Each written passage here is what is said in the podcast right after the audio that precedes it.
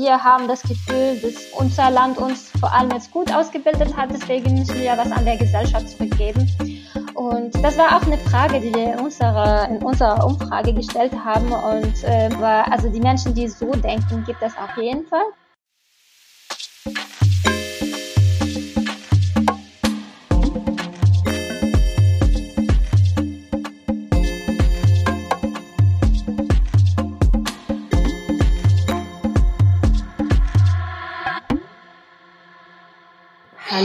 Herzlich willkommen zu Diaspora Talk Podcast. Wir teilen Perspektiven aus der Diaspora Community. Wir sind Rafael Sanchez Moreno und Tanja Scheffler.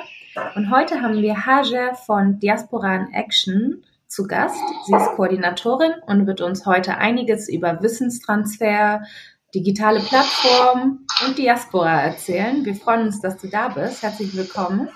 Ja, vielen Dank, Tanja. Und vielen Dank, Raphael, für die Einladung. Danke, dass du da bist. Genau, ähm, Hage sitzt in Berlin, Raphael ist wie immer in Karlsruhe und ich in Hamburg. Und wir starten wie immer mit einem kleinen Spiel. Hage hat sich äh, vorab schon entschieden, dass sie ähm, Entscheide dich spielen möchte. Raphael, du darfst es gerne anleiten.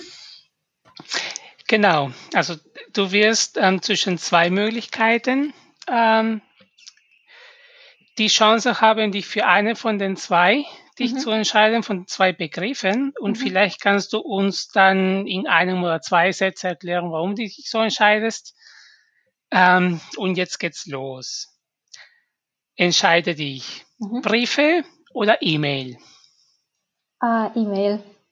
Und äh, ja, die Erklärung, also ich glaube, Tanja hat am Anfang gesagt, äh, digital und Plattformen und so. Also ich bin auf jeden Fall ein großer Fan von äh, digitalen Wege und äh, auch effiziente, effiziente Sachen, also effiziente Wege, effiziente Technologien und äh, ich denke, E-Mail sind auf jeden Fall schneller und effizienter und die machen auch die Distanzen kürzer. Vor allem von man, wenn man auf der, aus der Diaspora ist. Also Distanzen kürzer zu machen, das, das hat schon eine, äh, spielt schon eine große Rolle. Mhm. Warm oder kalt? Äh, warm. ich glaube, das ist auch hier so ein bisschen äh, erwartet, irgendwie, wenn man jetzt irgendwie auf einem warmen Land kommt. Ähm, also ich komme selber aus Tunesien. Ähm, ich mag auf jeden oder ich vermisse hier in Deutschland die, die Sonne und die Wärme und deswegen ähm, warm spricht mir so mehr an. Reich oder berühmt? Das, das wird jetzt ein bisschen komplizierter. Ähm, ich würde sagen, ähm, berühmt, weil wenn man berühmt ist, dann kann man, dann ähm, hat man einen größeren Einfluss und ähm, äh, eine, äh, also einer von der Sachen, die, äh, die mich selber motivieren und auch uns, unser Verein sozusagen oder hinter der Vision unseres Vereins steht, ist Social Impact und äh, also einfach Impact. Und ich glaube, wenn man berühmt ist, dann kann man also Crowds sozusagen zum, ähm, zu, zur Bewegung bringen. Und also ich glaube mehr an Crowds, also an der Masse, äh, mehr als, als, als Geld, weil Geld ist meistens so, man, wenn man Geld hat, dann kann man schon Sachen irgendwie machen, aber es ist meistens so top-down.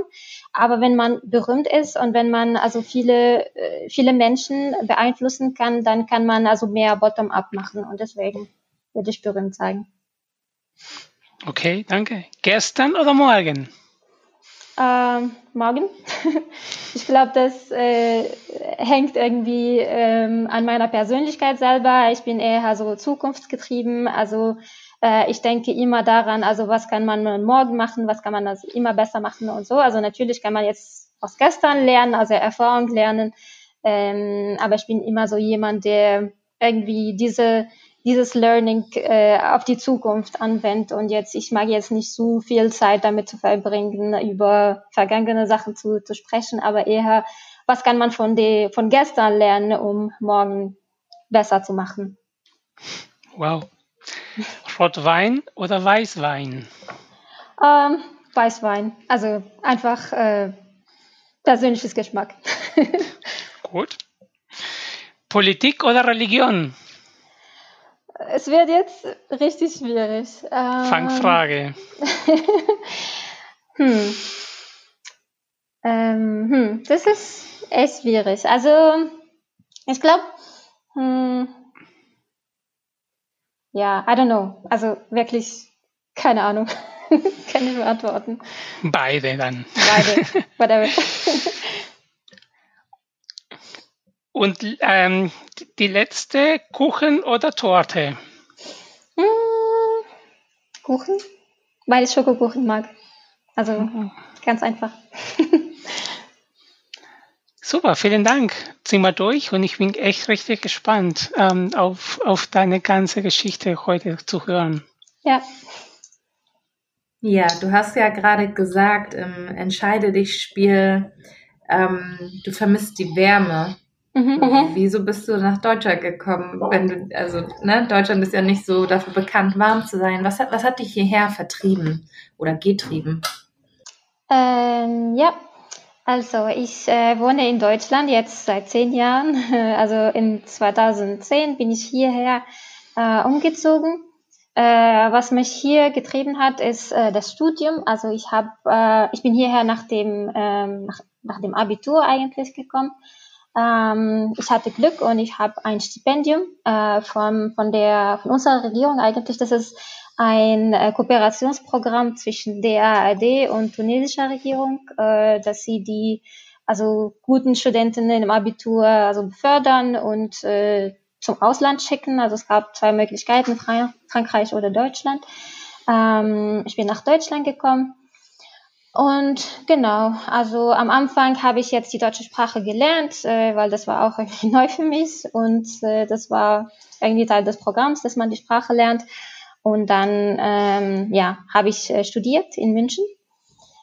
Genau, das heißt, äh, warum ich hier bin eigentlich, äh, weil ich hier zum Studium angekommen bis, bin. Und äh, genau, also nach dem Studium, ich war in 2018 fertig und äh, ich habe mich entschieden, also ich bleibe hier erstmal. Was hast du studiert? Genau. Ähm, ich habe äh, hauptsächlich also Engineering studiert, also Maschinenbau. Ähm, ich habe so einen Master in Maschinenbau. Äh, ich habe auch parallel dazu äh, einen Master in Politik gemacht. Vielleicht hätte ich Politik auf der Frage antworten sollen, weil ich Politik studiert habe. Genau. Also, also Engineering und Politik.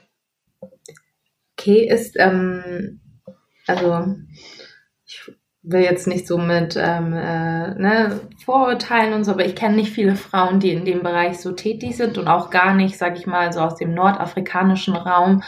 Ist das, also wie kommt es, dass du da so ein Interesse hast in dem Bereich? Äh, Im Bereich Engineering? Ja, genau. Meinst du? Ähm, ja, also ähm, das, äh, seitdem ich in der Schule war, also ich habe mich so sehr für Mathe und Physik und Naturwissenschaften interessiert und ich wollte etwas in die Richtung. Und ähm, also auch das Stipendium, was wir bekommen haben, das war auch für das Ingenieurstudium. Also das heißt, das heißt, also das war vom, für mich jetzt vom Anfang an klar, also dass ich jetzt äh, Engineering äh, studieren möchte und ähm, genau. Also um ehrlich zu sagen, äh, ich wusste gar nicht, dass es jetzt ein Bereich ist, wo weniger Frauen gibt.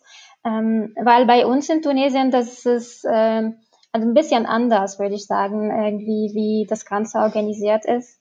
Ähm, äh, es ist eigentlich so, das ist auch interessant zu wissen, es ist eigentlich so in Tunesien, also wenn man meistens, wenn man gut in Mathe und, äh, und Physik ist und wenn man gute Noten an der Schule hat, dann tendiert man dazu, also entweder Engineering zu studieren oder Medizin, weil das ist einfach in unserer Kultur so, das sind die Studien, wo man jetzt irgendwie eine sichere Zukunft haben kann. Also wenn man was anderes studiert, dann ist es unsicher. Das ist ein bisschen auch Vorurteil, das stimmt natürlich nicht ganz. Ähm, aber genau, also auch deswegen war es mir irgendwie nicht bewusst, dass es äh, das Engineering irgendwie ein, ein Bereich jetzt für wo es weniger Frauen gibt. Das habe ich erst hier bemerkt sozusagen. Ich glaube, in Tunesien ist es auch anders in den äh, Engineering-Unis äh, oder Schulen. Ähm, das ist jetzt nicht der Fall, dass es jetzt weniger Frauen als Männer Engineering studieren. Das ja spannend. Also ich hatte ja. gedacht, das ist wie in Deutschland. Ähm, wie war das denn dann für dich, als du dann hierher gekommen bist? Dann ein ganz neues Land, neue Sprache, dann bist du in einem Studiengang, wo mehr Männer auch sind. Wie, wie waren da so deine ersten Erfahrungen? Ja, also das mit der Sprache war auf jeden Fall nicht so sehr trivial sozusagen. Also ich hatte ähm, oder ich hatte Glück, weil äh, in unserem Programm, das war schon integriert, dass wir die Sprache also extra lernen. Wir haben uns irgendwie so neun Monate genommen, um die deutsche Sprache zu lernen. Ähm, genau, und deswegen, also diese Integration ist äh, äh langsam stattgefunden sozusagen. Und äh, wenn man auf der Uni ist, dann kommt man schon irgendwie so mehr in Kontakt mit, mit, mit Deutschen, also mit, mit Deutschsprachigen sozusagen. Also am Anfang war es so ein bisschen challenging, äh, aber irgendwie mit der Zeit, man gewöhnt sich dran. Äh, wie gesagt, also am Anfang äh, war, war es manchmal, dass man jetzt nicht unbedingt alles versteht, was der Prof sagt. Vor allem, also ich, hab in, ich war in München, also manche Professoren haben auch so ein starkes Akzent. Ähm, aber genau, aber ich glaube, das Gute ist auch an Engineering, dass man ähm, nicht so viel Sprache braucht. Also das sind auch irgendwie, keine Ahnung, so Formeln und Mathe und was auch immer. Also das ist irgendwie so eine universelle Sprache schon. Ähm, Oder auch viele genau. englische Begriffe, ne? Ja, genau, auch viele englische Begriffe. Ja, stimmt. Hm. Ja. Spannend. Ähm, ich habe ja vorhin schon ein bisschen so vorweggegriffen, was ihr so macht in eurer Organisation, aber vielleicht kannst du mir einfach ein bisschen erzählen, was ist Diaspora in Action? Wer seid ihr? Und was ist deine Rolle vor allem dort auch? Ja, also Diaspora in Action wurde vor einem Jahr ins Leben gerufen, also im Sommer 2019. Und äh, wir sind jetzt im Team alle, ähm, also Menschen aus der tunesischen Diaspora. Und äh, wir haben den Verein gegründet, weil wir dachten, ähm, ja, also äh, jeder hat seine eigene Story sozusagen, aber wir alle dachten, dass es gibt jetzt irgendwie schon einen Trend, dass man äh, hier in Europa oder in Amerika oder was auch immer, also die Leute, die aus Tunesien kommen, hier zum Studium kommen oder zur Arbeit kommen, aber man bleibt doch. Und äh, die ähm, wirtschaftliche Situation jetzt in Tunesien ist nicht, nicht so die beste sozusagen, deswegen tendiert man dazu, dass man hier, hier bleibt, wenn man hier studiert oder wenn, hier, wenn man hier gearbeitet hat. Und äh, genau, und dadurch verliert das Land auch natürlich irgendwie an Arbeitskräfte. Und also meistens auch gut ausgebildete Arbeitskräfte. Also wie gesagt, ich war selber, also ich habe ein Stipendium bekommen, weil ich einer der besten, also einer der besten sozusagen im Abitur war. Und das ist irgendwie jedes Jahr so. Also das heißt, das Land verliert äh, an seinen an, an guten irgendwie äh, Elementen leider. Und äh, das Problem kennt man unter dem Begriff also Brain Drain. Und Brain Drain ist das äh, Problem, den wir also mit diesem Verein ähm, ähm, nicht lösen, aber irgendwie wir sollten, wir wollten Lösungen äh, dafür finden, um das, um den Effekt sozusagen zu mindern. Und äh, der andere Trigger war auch, dass die tunesische Diaspora eigentlich nicht wirklich organisiert ist. Also es gibt es gibt schon Vereine für, für die tunesische Diaspora, aber es ist meistens sehr lokal und sehr ähm, ge geografisch sozusagen begrenzt. Äh, also es gibt hier in Deutschland also einige Vereine für Akademiker und für Studenten. Es gibt auch in Frankreich ein paar größere, äh, in UK auch, aber es ist meistens begrenzt, äh, wo, wo irgendwie das Land ist oder genau, wo die Community ist. Und äh, wir dachten uns, also das wäre interessant, dass wenn wir diese ganzen Communities, die es schon gibt, irgendwie auf einer gleichen Stelle zusammenbringen. Und äh, deswegen haben wir uns an also digitalen Plattformen gedacht. Und deswegen äh, hast du schon ähm, erwähnt, Tanja, also unser Hauptprojekt jetzt ist die digitale Plattform. Ähm, ja, genau. Aber vielleicht zurück äh, zur Gründung. Also wie gesagt, wir sind jetzt ähm, oder wir waren damals äh, acht im Team, als wir den Verein gegründet haben. Äh, die meisten von uns waren in Berlin. Äh, das Team ist jetzt aus, also gewachsen. Wir haben Mitglieder aus, äh, aus Frankreich, aus UK. Ähm, genau. Und als wir den Verein gegründet haben, wir, äh, also wir wussten schon, welches Problem wir lösen wollten. Ähm, äh, wir, wussten, wir wussten schon irgendwie, in welche Richtung wir gehen äh, wollten, aber wir haben versucht, vom Anfang an alles äh, in eine ähm, also zusammen zu entwickeln, sozusagen. Also es war jetzt jetzt nicht so, dass eine von uns äh, gesagt hat, ich habe die Lösung und äh, das, also in diese Richtung müssen wir arbeiten, aber das war immer also ein Co-Creation-Prozess. Also wir haben viele Workshops gemacht, äh, wir haben immer auch versucht, irgendwie Feedback von Menschen aus der Diaspora zu sammeln, äh, um zu wissen, was die, was die äh, Bedürfnisse sind, also und ähm, äh, wo, wo, in welche Richtung soll es gehen. Also das heißt, wir hätten schon am Anfang schon eine strategische Ausrichtung, also wir wollen in diese Richtung gehen, aber wie wir äh, unsere Projekte definiert haben, das war immer also ein User-Centered Process sozusagen. Also wir haben immer versucht, Feedback von der Community zu holen und also durch Surveys, durch Workshops, Co-Creation Workshops, äh, wo wir immer so verschiedene Meinungen von der Community ähm, gesammelt haben. Genau. Äh, genau, also ähm, wie gesagt, also einer unserer Hauptprojekte ist die Diaspora-Plattform. Wir haben auch ähm, äh, andere Subprojekte unter die Plattform, um die Community zu bilden. Also wir organisieren zum Beispiel Web Webinars. Ähm, das äh, nennen wir auch Diaspora Talks, äh, äh, lustigerweise. Ähm, genau, wo wir äh, jedes Mal so Themen, die äh, relevant für die Diaspora, äh, tunesische Diaspora äh, diskutieren und Speakers meistens von der tunesischen Diaspora oder auch äh, von den äh, Public Institutions, also tunesische Public, tunesische Public Institutions einladen und wir besprechen Themen, die für die Diaspora wichtig sind. Genau. Das war lustig, weil ähm, in der Kreativphase von diesem Podcast hatten wir mhm. mit Tanja ganz lange nach einem Namen gesucht. Ja. Und wir waren irgendwann mal bei Diaspora Talk Podcast angekommen mhm. und dann haben wir euch gefunden. Ah, krass. mit eurem Format. Und dann habe ich gesagt, nein, was machen wir jetzt? Ne? So lange gesucht, irgendwann mal diesen Namen gefunden. Ja. Und dann haben wir euch gefunden und sagt, super, jetzt wieder von vorne an. Aber dann haben wir festgestellt, es gibt schon ein paar, ein paar Unterschiede und dann ja. haben wir gesagt, okay, es wird ähm, teilweise für bestimmt für Verwirrung sorgen, aber warum nicht auch für gemeinsame Vernetzung, ne? Und ja. umso schöner, dich dann jetzt in dem Podcast zu haben. Genau. Aber ich glaube, unser, äh, also unser Brand ist Diaspora Talks und euer ist Diaspora Talk, richtig? Also es gibt schon einen kleinen Unterschied. habt ihr dann, also ihr habt euch ja vor einem Jahr jetzt gegründet. Ich glaube, ihr seid der jüngste Verein, den wir bisher interviewen. Ähm, ist auch auf jeden Fall spannend, da werde ich auch gleich nochmal drauf eingehen. Ha, ähm, habt ihr die Plattform denn jetzt schon? Also gibt es die schon oder ist die noch in Planung?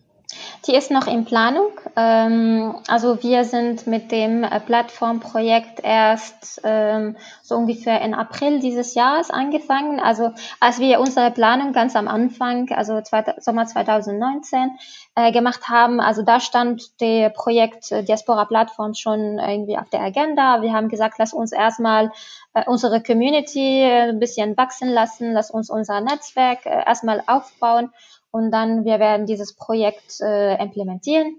Genau, also das ist, das war auch so ein bisschen von der ähm, Corona-Situation motiviert. Wir haben uns gesagt, äh, ja, okay, jetzt äh, ist die Zeit, weil viele, tun, also viel, wir haben bemerkt, dass die tunesische Community hat sich äh, also engagiert wegen dieser Zeit. Also viele haben ähm, also Fundraising gemacht und äh, jetzt für um um um das eigene Land äh, zu zu helfen sozusagen und auch um ähm, äh, so Social äh, Enterprises äh, in Tunesien, die auf das Thema arbeiten, zu, ähm, also um zu fördern.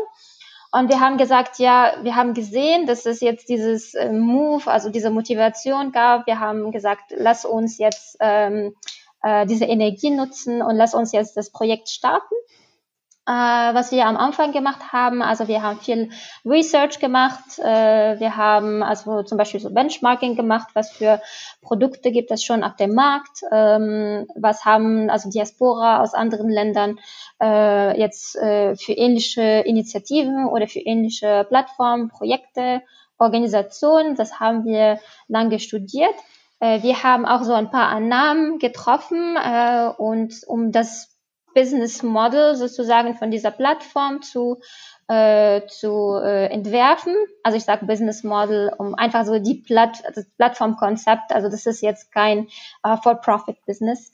Ähm, aber wir wollten einen Prozess folgen, was auch ähm, übliche Plattformen folgen oder was, was man folgen würde, wenn man so ein Startup äh, anfängt, also so Design Thinking Process sozusagen. Also erstmal äh, so ein Business Model Canvas äh, auf, äh, aufzumalen, basierend auf unseren eigenen Annahmen und eigene Recherche und äh, was wir jetzt machen, ist der Prozess für die Users, für den User-Centered Design. Also das heißt, was wir danach gemacht haben, äh, ist eine äh, Umfrage zu entwerfen. Die haben wir auch äh, jetzt im Team, also auch mit Experten zusammen äh, entwickelt. Also wie soll eine Umfrage sein, die so am besten das Bedürfnis des Endnutzers äh, reflektieren kann. Ähm, das haben wir jetzt äh, gemacht und äh, wir hatten am in den letzten Wochen so eine Informations- und Marketingkampagne, um diese, um diese äh, Umfrage ähm, in die Community zu verteilen. Also wir haben, wie, ich, wie ich schon gesagt, also was für uns sehr wichtig ist, ist, dass wir nicht jetzt von Scratch anfangen und von Null anfangen und die Community noch also neu bilden sozusagen, weil es gibt schon Communities, was wir in dieser äh, Kommunikationsmarketing-Kampagne gemacht haben, ist mit vielen Influencern und äh, auch mit vielen anderen Organisationen der tunesischen Diaspora zu arbeiten. Äh, wir haben denen onboarded sozusagen zu unserem Konzept. Äh, viele von denen waren begeistert und viele von denen haben uns geholfen, um diese Umfrage zu verteilen, also in ihren eigenen Communities. Also wir haben jetzt geografisch mit dieser, also die Umfrage ist jetzt zu. Äh, die war Anfang, äh, also die Informations Kommunikationskampagne war bis Anfang August, äh, so ist jetzt zu.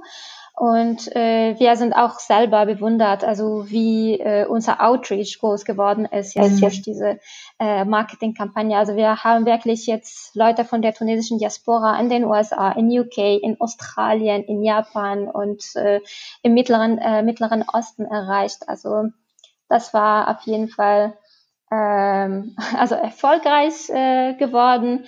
Und jetzt wir sind in der Phase, um diese Umfrage zu analysieren, um den Endnutzer der Plattform zu verstehen.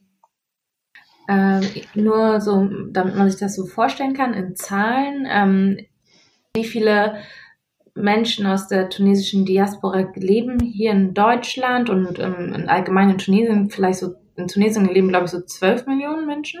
Genau, also Tunesien ist, äh, genau, also da leben 12 Millionen Menschen. Äh, ich möchte ehrlich gesagt jetzt keine falschen Zahlen sagen. also wir haben auf jeden Fall die Statistiken, aber die habe ich jetzt nicht im Hinterkopf. Ähm, aber ähm, Genau, also die, die größte, der größte Anteil von der tunesischen Diaspora ist in Frankreich, danach kommt, äh, danach kommt Deutschland und äh, Italien oder Ita nee, also Frankreich, dann nach Italien und dann kommt Deutschland in UK und dann der Rest ist verteilt überall in der Welt. Also wir haben so Mittlerer Osten, also äh, Asien, so ein bisschen Japan, Australien und dann äh, USA.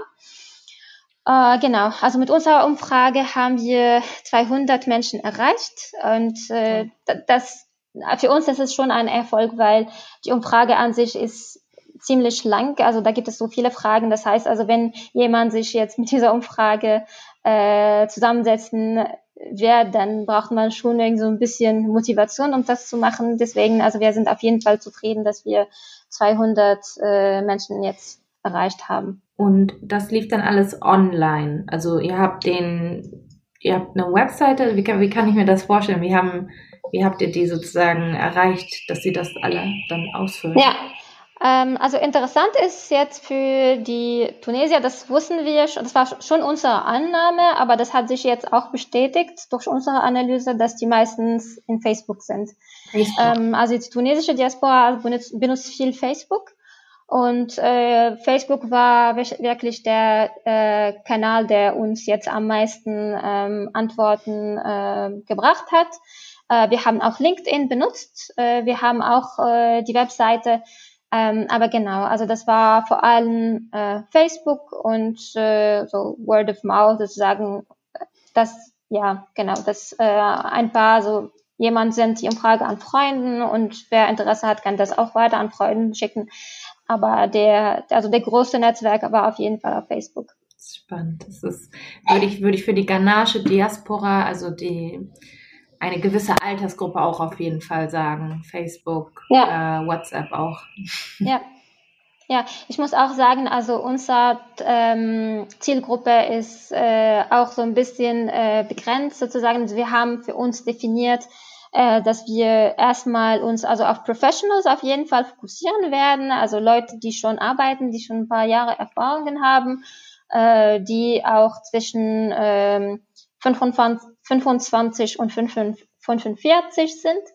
Äh, das war auch basierend auf äh, die, also die Recherchen, die wir am Anfang gemacht haben, weil wir haben auch herausgefunden, dass die meisten Diaspora eigentlich in dieser Altersgruppe ist. Und äh, deswegen, also war auch Facebook mehr oder weniger angemessen, weil für diese Alltagsgruppe, da hat man schon, äh, also in den meisten Fällen schon ein Facebook-Profil die sind noch nicht auf TikTok unterwegs. Die kommen mm, ja, das wäre eine andere Zielgruppe. Also ich finde es auch super spannend bei diesem Thema, ne, digitale Plattformen, weil das sind im Prinzip dann diese zwei Welten, die super spannend sind für die Zukunft, ne, also das Netzwerk und die Plattformen aber wie man sich dann ähm, netzwerkt, ne? Und da braucht es eben diese ganze Thema Digitale. Und mhm. so wie ihr das gerade aufsetzt, also was es für mich anhört, das ist super schlüssig und auch sehr partizipativ. Ne? Also ja. nicht irgendwie im stillen Kammer irgendwo bei euch zu sagen, okay, das ist das fertige Produkt und ähm, raus damit, sondern ihr macht schon diese iterativen Prozess sehr genau. agil, hört sich super. Ja. Ähm, also ich bin, ich bin sehr gespannt, wie so ein Pilot bei euch aussieht. Also wenn ihr ja. jemand braucht, den zum Pilotieren, genau. äh, bitte kontaktiere mich gerne. Ich mache ja. da gerne mit bei euren Plattformen. Super, vielen Dank.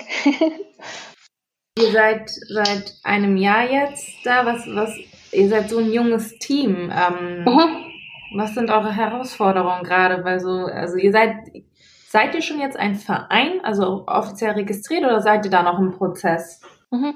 Also wir sind schon ein Verein. Wir haben uns äh, in Berlin registriert. Also das haben wir ganz am Anfang gemacht, weil wir dachten uns, äh, das brauchen wir auf jeden Fall, vor allem wenn wir irgendwann also Geld äh, verwalten werden, dann müssen wir auf jeden Fall also dieses legale, diese legale Struktur haben. Äh, deswegen wir sind ein Verein, also registriert in Deutschland. Ähm, also die Herausforderung, das ist eine sehr gute Frage, weil also es gab auf jeden Fall viele von denen. Äh, eine Herausforderung werde ich vielleicht von meiner äh, Perspektive als Koordinatorin nennen, und zwar die Organisation. Also wie äh, kriegt man die Menschen zum Arbeiten in diesem ähm, also gemeinnützigen äh, Framework sozusagen. Also es ist jetzt nicht wie bei einer Firma, wo äh, ja die Leute irgendwie so ein, äh, ein Gehalt bekommen und dann sie sind äh, ja die ganze Woche da. Ähm, aber wir haben alle also verschiedene äh, äh also Sachen, die wir in unserem Leben machen und jede für sich äh, hat so, äh, also eine gewisse Kapazität sozusagen, die man jetzt in diesem Verein investieren äh, kann. Also wir sind natürlich alle motiviert und das war für uns jetzt sehr wichtig, dass wir ähm, oder dass die Teammitglieder so wirklich motivierte Menschen sind, die in unsere Vision glauben. Ähm, aber ja, genau, also wenn man gemeinnützig arbeitet, das kommt immer zu Schwierigkeiten und ich als Koordinatorin, ich muss sicherstellen, dass die Meilensteine ähm, äh, jetzt äh, erreicht werden, dass wir, dass wir unsere Tasks äh, sozusagen tun, äh, dass, äh, dass die Timeline irgendwie gefolgt wird, dass die Prozesse eingehalten werden. Und um diese Prozesse erstmal zu definieren, also das war auf jeden Fall eine Reise. Also am Anfang hatten wir eine, also andere Organisation als wir die jetzt haben.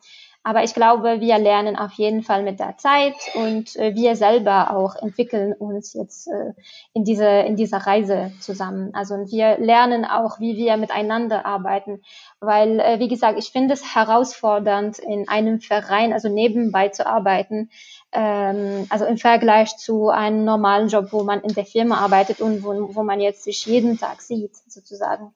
Deswegen, wir müssen diese Balance finden. Äh, dass alle irgendwie äh, also ihre äh, To-Dos sozusagen machen, also ihre Ziele erreichen, äh, aber auch, dass wir alle zufrieden sind, dass wir happy mit dem äh, mit der Arbeit und äh, dass wir unsere Mission äh, sozusagen verwirklichen.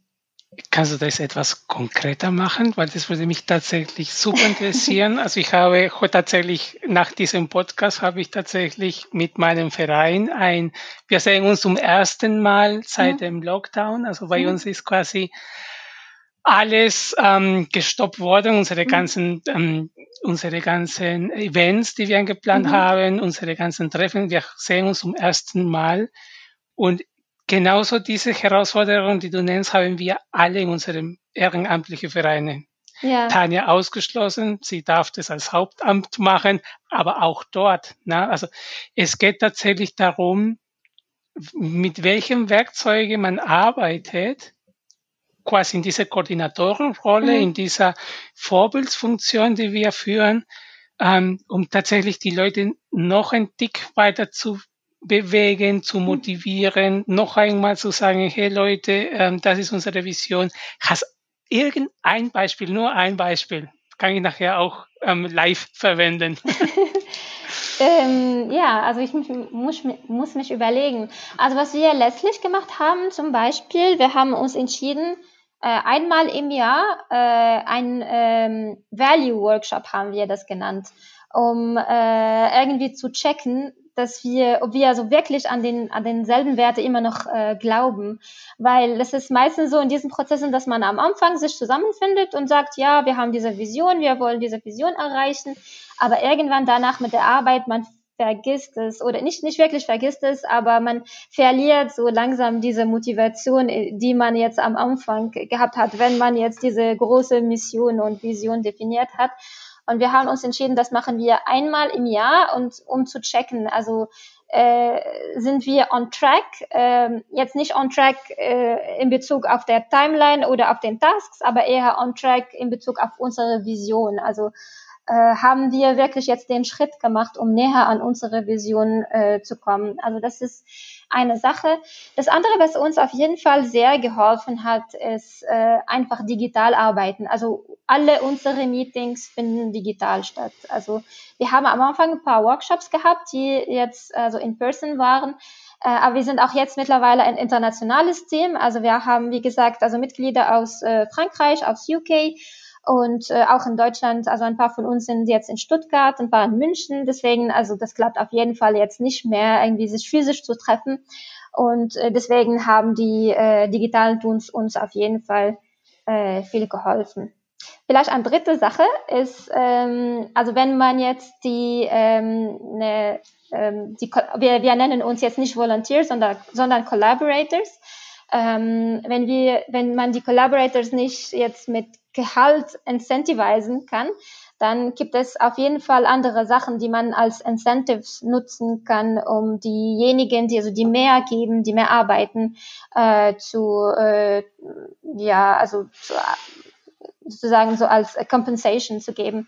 Zum Beispiel ähm, ja sagen, dass jetzt nur diejenigen, die aktiver sind, äh, dürfen natürlich jetzt ein Team leiten, weil wir jetzt so also wachsen, dann darf man also so ein bisschen mehr äh, Verantwortung äh, übernehmen und ein Team leiten. Das andere ist auch äh, zum Beispiel in unserer Marketingkampagne. Also diejenigen, die aktiv waren, die dürfen auch jetzt in den Medien sein und äh, jetzt in den Radios sprechen oder jetzt in Podcasts oder so.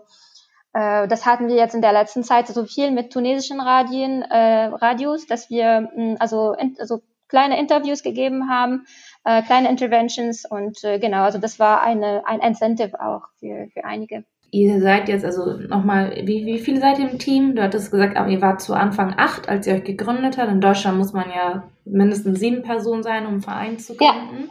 Ja, genau. Und, und jetzt seid ihr aber mehr, ja. ne? Wie, wie viele seid ihr da ja. im, im, Team? Äh, wir sind jetzt ungefähr zwölf. Also einige haben das Team verlassen, einige sind mehr, also mehr sind dazugekommen.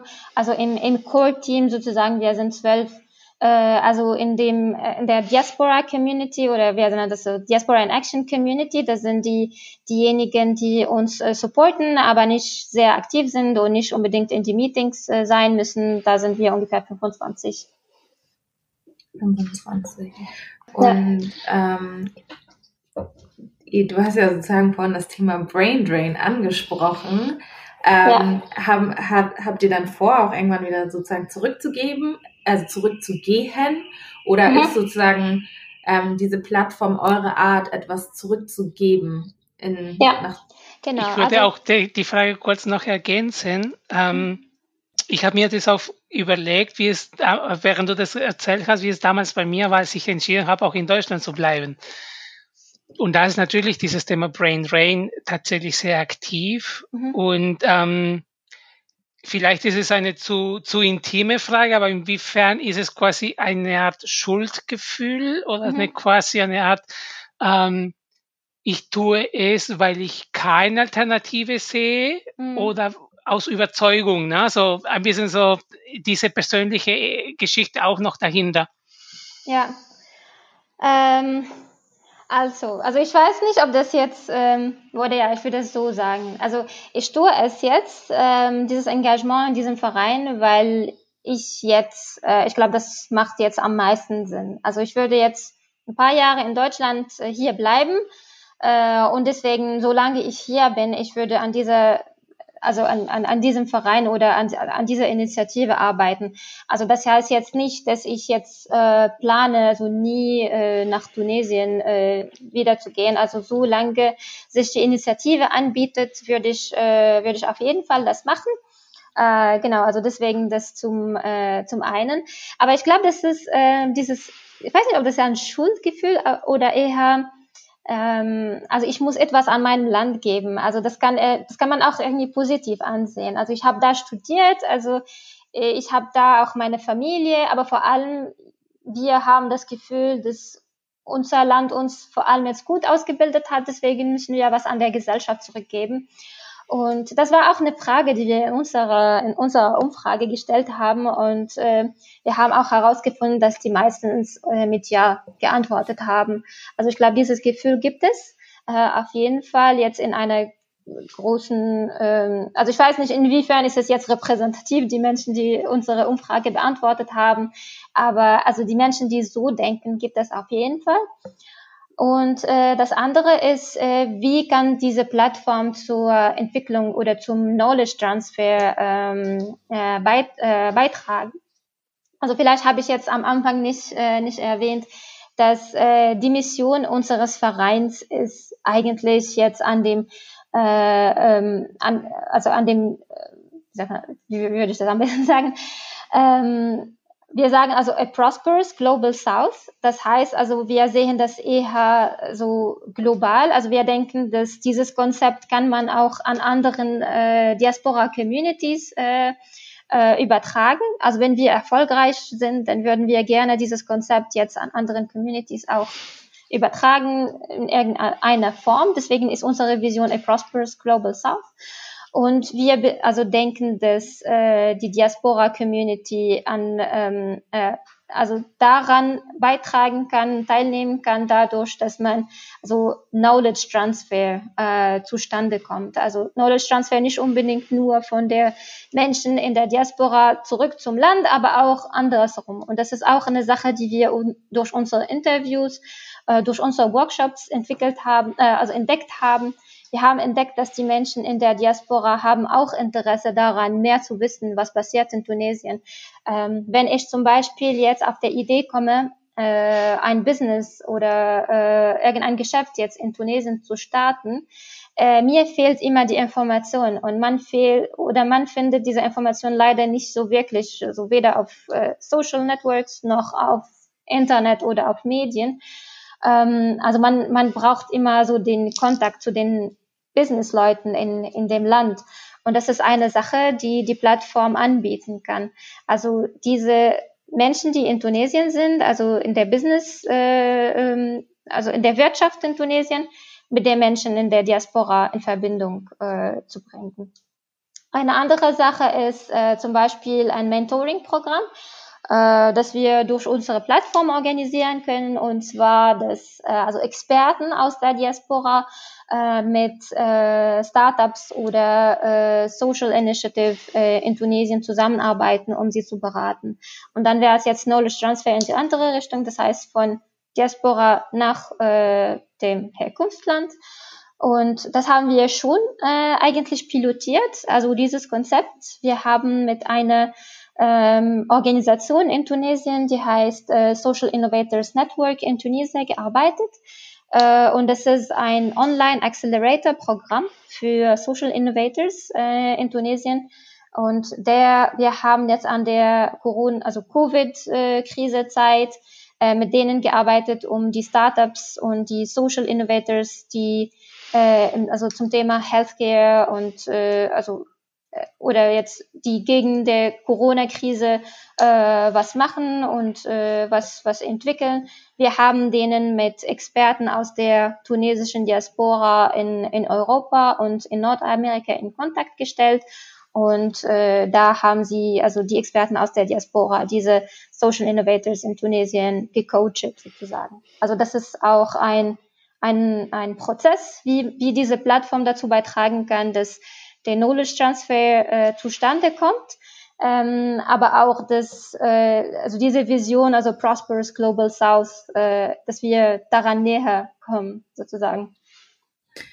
Ich habe gerade überlegt, wie man das übersetzen könnte, aber sowas wie eine, eine reichhaltige oder nachhaltige globale Süden, ne? Also der ressourcenvoll, ja. äh, ressourcenvoll vielleicht, passt das? Könnte man das so ähm, übersetzen? Nochmal? Ressourcen, also ressourcenvoller, ähm, gibt es das überhaupt? Ressourcenvoll, also ein, ein globaler Süden mit starken und ähm, na, äh, ja, reichhaltigen mit stärkerem Wachstum, ja, keine Ahnung. Wachstum. ja, also bessere Konditionen. Ja. Ich weiß nicht, wie man das prosperous auf Deutsch sagt, aber ja. Ja. Ich habe auch kein, kein Wort dazu gerade. Ja, es ja. ist schwer, das manchmal so zu übersetzen. Also habe ich auch oft die Erfahrung, im Englischen hört es sich manchmal irgendwie besser an. Ähm, ja ich finde das, ich finde die Idee wirklich total schön. Also ähm, es geht ja halt ne, auch hier um Austausch, ne? wie läuft das in unseren eigenen Communities? Und ich kenne das total aus der ghanaischen ähm, Gesellschaft, dass eigentlich ja die Akademiker ähm, ins Ausland gehen und nicht mehr zurückkommen. Und also Brain Drain ist da auch auf jeden Fall ein großes Thema. Und ich finde euer, euer Format super, super spannend und ich wäre eine der ersten, die auch sagt, so, das, das müssen wir unbedingt übernehmen, wenn das bei euch gut ähm, anläuft. Genau, auch dieses Thema sozusagen, wie kann man Menschen, die dann vor Ort aber auch sind, ne, mit dem Wissen irgendwie, was man, was man hier erlangt, ja, wie kann man denen das in die Hand auch geben und auch gemeinsam vielleicht ähm, das Land, sag ich mal, aufbauen oder ja, das Wissen da einfach reinstecken. Ich finde, da habt ihr eigentlich so eine einfache Form gefunden. Total einfach. Wundert mich, dass es das noch gar nicht so gibt. Aber sehr, sehr, sehr powerful, sehr stark einfach so, ne? Das ist auch und sehr wichtig. Finde ich sehr schön. Also mich berührt das auf jeden Fall. Ja, vielen Dank. ähm, Haja, kennst du vielleicht von der tunesischen Regierung, ob sie irgendein ein Programm haben, um die Fachkräfte zurückzubekommen, finanzieller Art oder in irgendwelche Programme, Bonus, was auch immer? Gibt es sowas? Weißt du das? Äh, nicht, dass ich wusste. Ich glaube, das gibt es nicht in einer konsistenten Weise. Ich glaube, es gab Initiativen ab und zu, ähm, und vor allem so Initiativen, um irgendein Netzwerk zu erstellen. Ähm, aber das war nicht konsistent befolgt sozusagen. Und ähm, genau, also für rückkehrende Kräfte, ich glaube, das gibt von der Regierung nichts mhm. wirklich. Ich habe, äh, als wir unseren Vorgespräch hatten, hattest du gesagt, die Lösung ist Social Entrepreneurship. Die Lösung auf, auf diese ganze Thematik ist Social Entrepreneurship. Jetzt hast du dich in Deutschland arrangiert mit einem Verein, mit einer EV, mhm. die keine Firma ist in dem Sinne. Ne? Ja. Ähm, siehst du dich in ein paar Jahren schon mit deinen Ideen, mit deinen Plattformen eher Richtung ähm, ein Social Entrepreneurship als Unternehmensmodell und eher nicht so auf diese äh, ehrenamtliche Schiene, sondern, sondern zu sagen, okay, daraus mache ich einfach mein Standbein? Mhm. Ähm, also ich kann es mir auf jeden Fall gut vorstellen. Also äh, wie gesagt, also das heißt jetzt nicht, dass diese Plattform irgendwie irgendwas for Profit werden muss. Also lieber nicht. Also das soll jetzt nicht irgendein Produkt, was einen Profit für irgendeine Person äh, also erzeugt, weil das muss jetzt der Community gehören. Aber wenn wir einen Weg finden, um äh, diese Plattform zu monetisieren, ähm, dann sehe ich auch irgendwie als, als Vollzeit, wenn ich jetzt mein Lebens, äh, Leben dadurch irgendwie äh, decken kann, dann, dann, äh, dann auf jeden Fall. Genau. Also erstmal jetzt mal schauen, wie es sich jetzt entwickelt, ob jetzt die Größe erreicht, dass es jetzt sich selber finanziert. Ähm, es ist jetzt alles äh, der Zukunft äh, offen oder in der, es ist immer noch jetzt alles offen. Äh, aber das ist auf jeden Fall, was wir auf jeden Fall äh, möchten, dass wir uns äh, auch also mehr auf diesem Projekt fokussieren und mehr Zeit äh, darin äh, investieren können. Mhm. Cool. Mit, mit bisschen Hinblick auf die Zeit, ähm, was, was braucht ihr jetzt sozusagen, um weiter zu wachsen? Was, was fehlt euch? Oder mhm. wen, vielleicht wen braucht ihr auch, um ähm, das umzusetzen, was ihr umsetzen möchtet? Mhm. Ähm, also ich glaube, also wir haben, wie gesagt, also wir haben jetzt eine ein Jahr Journey und äh, was, was wir jetzt äh, herausgefunden haben, ist, dass wir leben von Community. Ähm, also das heißt, äh, worauf, was wir auf jeden Fall brauchen, ist, dass un unsere Community weiter wächst äh, dass, dass äh, also mehr äh, also Menschen, die engagiert sind, äh, unser Team verstärken, ähm, weil daraus leben wir ja. Ähm, also wir hatten am Anfang die Idee, äh, dass wir irgendwie so ein Proposal schreiben und uns für Funding bewerben, aber wir haben uns danach äh, dagegen entschieden, weil wir, wir wollten, dass das Projekt von der Community getrieben wird, dass es jetzt, jetzt nicht irgendeine Organisation oder irgendein keine Ahnung, whatever äh, dahinter steht. Also wir vor allem jetzt für den Anfang. Es ist, es war uns sehr wichtig und das war eine strategische Entscheidung, die wir bewusst äh, getroffen haben. Wir werden jetzt äh, kein Funding von irgendeiner Organisation äh, nehmen, weil wir wollen, dass die Community das äh, das äh, treibt und das jetzt äh, nach vorne bringt. Und äh, genau, also wenn wir auf jeden Fall irgendwann äh, finanzielle Mittel brauchen werden, dann werden wir eine Crowdfunding-Kampagne starten. Also das ist jetzt, äh, wie der Plan ist. Äh, momentan, wir sind immer noch bei der Analyse, bei der bei der Entwicklung, also unsere Ressourcen, die reichen jetzt. Also wir gehen langsam, aber wir gehen schon jetzt nach vorne. Unsere eigenen Ressourcen reichen schon.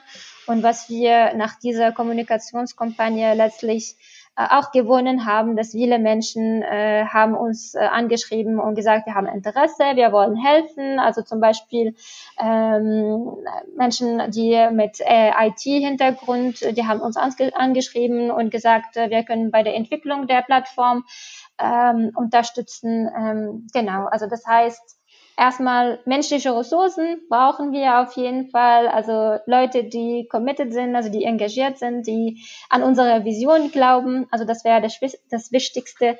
Und äh, wenn unsere Community groß genug ist, dann können wir auch mit Crowdfunding oder was auch immer unsere finanziellen Mittel decken. Und, und wie kann man Teil bei euch werden? also uns kontaktieren ähm, per E-Mail. Also wir haben unsere, unsere Webseite, die ist auch neulich äh, online gegangen.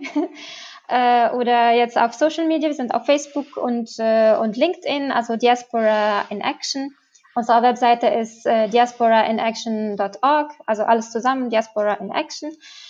Und äh, wenn man jetzt sich für äh, um oder für das Team bewerben möchte, da haben wir auch neulich ein Formular entwickelt, äh, weil wie gesagt, also das ist dieses ganze dieses äh, organisationelle hat sich jetzt mit der Zeit entwickeln und wir versuchen das mehr und mehr zu professionalisieren.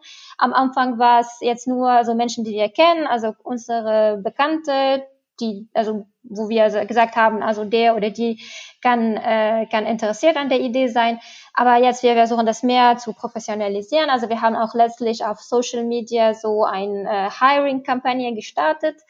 Äh, wir haben ein Formular, was man äh, füllen kann und sagen kann, also wo man unterstützen möchte und was für Expertise man hat und was ist die Motivation, also ein bisschen so Recruiting-Prozess sozusagen. Äh, genau, also so kann uns, äh, so kann man uns äh, kontaktieren. An die ganze tunesische Diaspora-Community jetzt schnell auf diasporainaction.org gehen oder an die Social genau. Media ja, ja. und Haja kontaktieren. Ihr seid, ja. also ich, ich bin gerade auf der Homepage, richtig cool, mhm. richtig cool geworden. Ja. Glückwunsch. Danke. Ich würde mich total freuen, wenn ähm, wir vielleicht im nächsten Jahr eine zweite Staffel rausbringen von Diaspora Podcast, äh, Diaspora Talk Podcast. ähm, genau. Und wir euch dann nochmal interviewen können, um zu sehen, ne, wie, wie ist es geworden, ähm, wie weit seid ihr, äh, was sind neue Herausforderungen, neue Chancen. Also es würde mich sehr ähm, interessieren, wenn ja. wir euch da begleiten dürfen, einfach um zu schauen, wie ihr da wachsen werdet. Ähm, danke, dass du dir die Zeit heute genommen hast. Ähm, ja, vielen Dank euch. Man sieht, dass du total ähm, ja mit ganzem Herzen dabei bist und was du halt am Anfang auch gesagt hast, du bist so ein Mensch, der die, die Zukunft ähm, immer wieder denkt und ausgerichtet ist, digital vernetzt. Ähm, das nimmt man dir auf jeden Fall ab. man merkt es an deinem ganzen Wesen ähm, sehr innovativ denkender Mensch. Ähm, Raphael, möchtest du noch was ergänzen? Du hast mich heute inspiriert, du hast mich heute berührt, du hast mich auch ein bisschen mit Energie, also ich durfte jetzt, also für mich war jetzt ein, ähm, eine, eine Stunde oder fast eine Stunde, in der ich ganz viel Energie von dir tanken dürfte. Auf jeden Fall vielen Dank dafür. Ja, vielen Dank, das freut mich auf jeden Fall. Danke, dass du dabei warst und wir freuen uns, wieder von dir zu hören. Danke auch an alle Zuhörerinnen und bis zum nächsten Mal.